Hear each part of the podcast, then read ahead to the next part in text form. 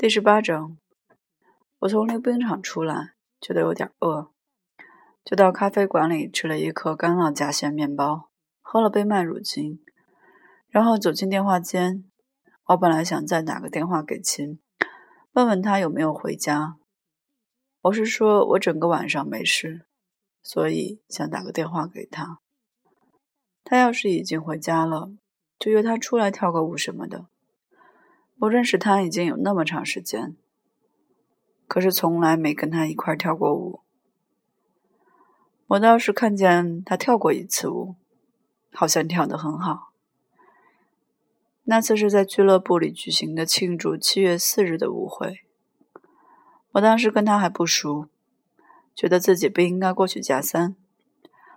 约他跳舞的是那个在乔埃特念书的可怕的家伙亚尔·派克。我对他不怎么了解，可他整天泡在游泳池里。他穿了条永久牌之类的白色泳裤，老是在最高的跳板上跳水。他整天跳的都是同一种蹩脚的倒栽葱姿势。他就只能跳这一种姿势，可他自以为非常了不起。他这人全是肌肉，没有脑子。嗯，那天晚上。约琴出来的就是这么个人，我实在没法理解。我发誓，我没法理解。我跟琴比较熟了以后，就问他怎么会跟亚尔派克这种喜欢卖弄的杂种约会。琴说他并不喜欢卖弄，他说他有自卑感。看他这样子，好像有点同情他，而他也绝不是在装模作样。他真是这个意思。女孩子就是这点好笑，遇到那种地地道道的杂种，十分卑鄙，或者十分自高自大。你每次只要一跟姑娘们提起，她们就会说她有自卑感。也许她确有自卑感，可在我看来，这也不能构成她不成为杂种的理由。那帮姑娘。你真不知道他们心里是什么想法。有一次，我介绍罗贝塔·华尔西的同房间姑娘跟我一个朋友约会，她的名字叫鲍勃·鲁滨逊。她倒真是有自卑感，你看得出，她很为自己的父母难为情，因为他们说话土里土气，而且并不怎么有钱。可他不是个杂种，他是个挺不错的家伙。不过，跟罗贝塔同屋的那位姑娘一点儿也不喜欢他。他对罗贝塔说：“他十分自高自大，而他之所以认为他自高自大的理由，却是他偶尔跟他提起自己是辩论会的负责人，就是那么件小事儿。可他就认为他自高自大。姑娘们的问题是，他们要是喜欢什么人。”不管他是个多么下流的杂种，他们总要说他有自卑感。要是他们不喜欢他，那么不管他是多么好的家伙，或者他有多大的自卑感，他们都会说他自高自大。连聪明的姑娘也免不了。嗯，我又给秦打了个电话，可没人来接，我只好把电话挂了。接着。我不得不拿出笔记本来翻阅地址，看看他妈的今天晚上能找到什么人。不过问题是，我的笔记本里总共只有三个人的地址，一个是秦，一个是安多里尼先生，是我在阿尔克顿念书时教我的老师，还有个我父亲办公室的电话号码。我老是忘掉把人们的名字记下。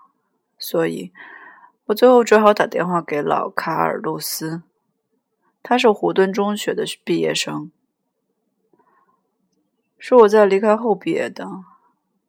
他的年纪约莫大我三岁，我不很喜欢他，可他为人十分聪明，是胡敦全校学生中智力商数最高的一个。我想他也许能跟我一块在外面吃晚饭。谈一些比较有意思的话，他有时候仅能启发人，因此我给他打了个电话。他现在进了哥伦比亚大学，可他住在第六十五条街。我知道这会儿他大概在家。我跟他通话的时候，他说他不能跟我一块吃晚饭，可他要我十点钟在五十四条街的维格酒吧间等他，一同喝一杯。我揣摩他听见我打电话给他，大概很吃惊。我过去曾骂过他是胖屁股的伪君子。在十点以前还有不少时间要消磨，所以我就到无线电城去看电影。这大概是我当时能做的最糟糕的事。可那地方近，我一时又想不出有别的什么事情可做。我进去的时候，正在表演混账舞台节目，罗凯特姐妹们正在拼命的跳，她们全都排成一行，彼此用胳膊互相搂着腰。观众们像疯子似的鼓着掌。我背后有个家伙不住的对他妻子说：“你知道这是什么吗？这是精确。”我听了差点笑死。继罗凯特姐妹之后，是一个穿着无尾礼服和一双四轮溜冰鞋的家伙出来表演。他在一嘟噜小桌子底下钻来钻去，一边还说着笑话。他溜的倒是非常好，可我不怎么欣赏，因为我脑子里老是想象着他怎样日夜苦练，为了将来在舞台上表演。这在我看来简直傻的要命。我揣摩，我当时的心情确实不对头。他之后是无线电城每年上演的圣诞节目，所有那些天使开始从包厢和其他各处出来，手里拿着十字架什么的。那么整整一大嘟噜，有好几千个，全都像疯子似的唱着：“你们这些信徒，全都来吧！”真是了不起！干这玩意的本来意思，大概算是虔诚的要命。我知道，同时也好看的要命。可我实在看不出有什么虔诚或好看的地方。老天爷，像这样让一嘟噜演员拿着十字架满舞台转，等他们表演完毕，重新走出包厢的时候，你都看得出。他们自己已经等不及回去抽烟了。去年我跟老萨利海斯也来看过一次，他不住口的称赞，说服装什么的都美极了。我说老耶稣要是能亲眼看见，准会作呕。见了所有这些时髦服装什么的，萨利说我是亵渎神明的无神论者。我大概是这么个人。耶稣可能真正喜欢的，恐怕是乐队里那个敲锣鼓的家伙。我从约莫八岁开始就看他表演。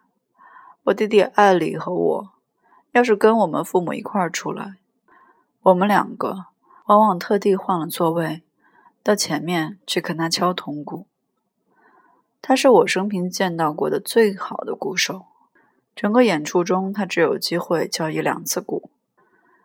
可他没事做的时候，从来不露出逆反的神色。等到他敲鼓的时候，他翘得那么好，那么动听，脸上还露出紧张的表情。有一次，我们跟父亲一起到华盛顿去的时候，艾丽还寄给他一张明信片，可我敢打赌，他一直没收到。我们那时候都还不知道怎样写地址呢。圣诞节目演完后，混账电影开始了。那电影混账到了那种程度，我倒真是舍不得不看。故事讲的是一个英国佬叫埃里克什么的，参加了战争，在医院里丧失了记忆。他从医院里出来，拄着根拐棍，一瘸一拐的在伦敦到处跑。不知道他妈的他自己是谁，他其实是个公爵，可他自己不知道。后来，他遇到了那个可爱、温柔、真挚的姑娘，上公共汽车。他那顶混账帽子给风吹掉了，他却给他拾来。他们于是一块到汽车顶层上坐下，谈起查尔斯·狄更斯来。他们两个都喜欢这个作家。他们身边带着本《奥利弗·推斯特》，他正好也带着一本。我差点都呕了出来。嗯，他们俩就这样一见钟情了，就因为彼此都是热爱查尔斯·狄更斯作品的疯子。他还帮着他做出版生意。那姑娘是个出版商，只是他的生意并不怎么兴隆，因为他哥哥是个酒鬼，把他挣的钱全给花了。他心里窝着一肚子火。他那个哥哥，因为他战争时是个军医，给震坏了神经，不能再开刀动手术了，就一天到晚喝酒。可他为人倒是十分诙谐有趣。嗯，后来老埃里克写了一本书，那姑娘把它出版了，两个都赚了不少钱，他们都准备结婚了。那另一个姑娘叫玛夏什么的，突然出现了。玛夏原来是埃里克失去记忆之前的未婚妻。埃里克在书铺里往他书上亲笔签名的时候，给他看见了，他认出了他，就跟他说他原是是个公爵什么的。可他不信他的话，也不愿意跟他回去看母亲什么的。他母亲的眼睛瞎的都跟蝙蝠似的，可另外那个姑娘，那个可爱温柔的姑娘，却要他回去。他的心地十分高尚，他于是回去了。可是，尽管他的那只丹麦种大狗冲着他又跳又蹦，他的母亲用指头在他的脸上到处抚摸，还拿出他小时候爱玩的玩具熊给他看。可他仍旧没有恢复记忆。后来有一天，几个小孩在草地上打棒球，一球打在他脑袋上，他立刻恢复了他的混账记忆，进去吻他的母亲的前额什么的。他于是依旧当起了公爵来，把那个做出版生意的温柔姑娘完全丢在脑后了。我倒愿意把底下的故事说完，可这样一来。我非真正呕出来不可。倒不是我会给你把故事糟蹋掉，那故事根本没什么可供你糟蹋的，我的老天爷！嗯，反正最后艾利克跟那个温柔的姑娘结婚了。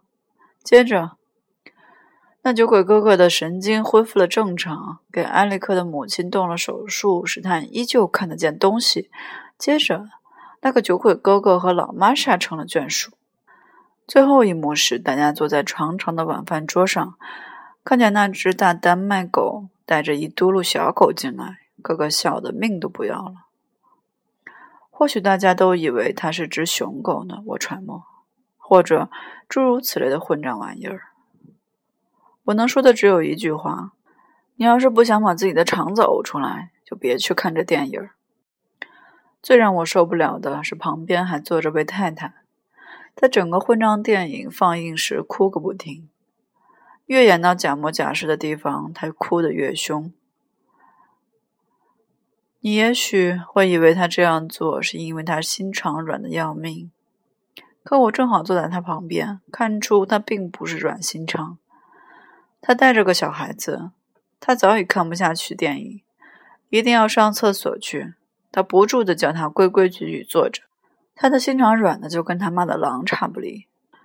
那些在电影里看到什么假模假式的玩意儿，会把他们的混账眼珠哭出来的人，他们十个有九个在心底里都是卑鄙的杂种。我不开玩笑。看完电影，我就徒步向维克酒吧间走去。我跟老卡尔·卢斯约好在那里会面。我一边走一边就想起战争来，那些战争片老引起我胡思乱想。我觉得自己要是被征去当兵，恐怕会受不了。我真的会受不了。要是他们光是让你去送死什么的，那倒也不太坏。问题是，你得在军队里待他妈的那么久，这是最大的问题。我哥哥 D.B 在军队里待了他妈的四年，也参加了战争，还参加了进攻欧洲大陆什么的。可我真觉得他痛恨军队比痛恨战争还厉害。我那时年纪还很小，可我记得他每次休假回来，简直是躺在床上不起来。他甚至连客厅都不去。后来他到海外参加战争，身上没受过什么伤，也不用开枪打人。他光是驾驶着一辆指挥车，载着一个牛仔将军，整天转悠。他有一次跟艾丽和我说，他要是开枪打人，都不知道应该朝哪个方向打。他说他待的军队简直跟纳粹军队一样，全都是些杂种。我记得。艾丽有一次问他参加战争对他有没有好处，因为他是个作家，战争可以向他提供不少材料。他叫艾丽去把那只垒球手套拿来。随后他问艾丽：“谁是最好的战争诗人？是鲁帕特·伯洛克，还是艾米丽·狄更生？”艾丽说是艾米丽·狄更生。我自己读诗不多，不太懂得他们的意思，可我却清楚的懂得，我自己要是被征去当兵，一天到晚跟一嘟噜像阿克莱、斯特拉德莱塔和老毛里斯之类的家伙一块厮混，跟他们一块行军什么的，那我非发疯不可。我有一次在童子军里待了那么一个星期，我甚至都没法。老望着我前面那个家伙的后脑勺，他们老是叫你望着前面那个家伙的后脑勺，我实在受不了。我发誓，如果再发生一次战争，他们不如干脆把我送去在行刑队跟前枪决算了。我绝不反对。我对 D.B 有一点很不了解，他那么痛恨战争，却在今年夏天让我阅读《永别了，武器》这样的小说。他说：“这本书写的好极了，就是这一点我不能理解。小说里有个叫亨利少尉的家伙，大概算是个好人吧。我实在不理解 D.B. 一方面那么痛恨军队和战争，一方面却能喜欢这样一个假模假式的人。我的意思是，说我不了解他怎么能一方面喜欢这样一本假模假式的小说。”一方面却又能喜欢林拉德纳的那本小说，或者另外那本他最最喜欢的小说《了不起的盖茨比》。我这么一说，弟弟听了很生气，说我年纪太小，还欣赏不了那样的书。可我不同意他的看法。我告诉他说，我喜欢林拉德纳和《了不起的盖茨比》这类书。我的确喜欢，我最最喜欢的是了不起的盖茨比，老盖茨比，可爱的家伙，我喜欢他极了。嗯，不管怎样，我们发明了原子弹这事，倒让我挺高兴。要是再发生一次战争，我打算他妈的干脆坐到原子弹顶上，我愿意第一个保命。我可以对天发誓，我愿意这样做。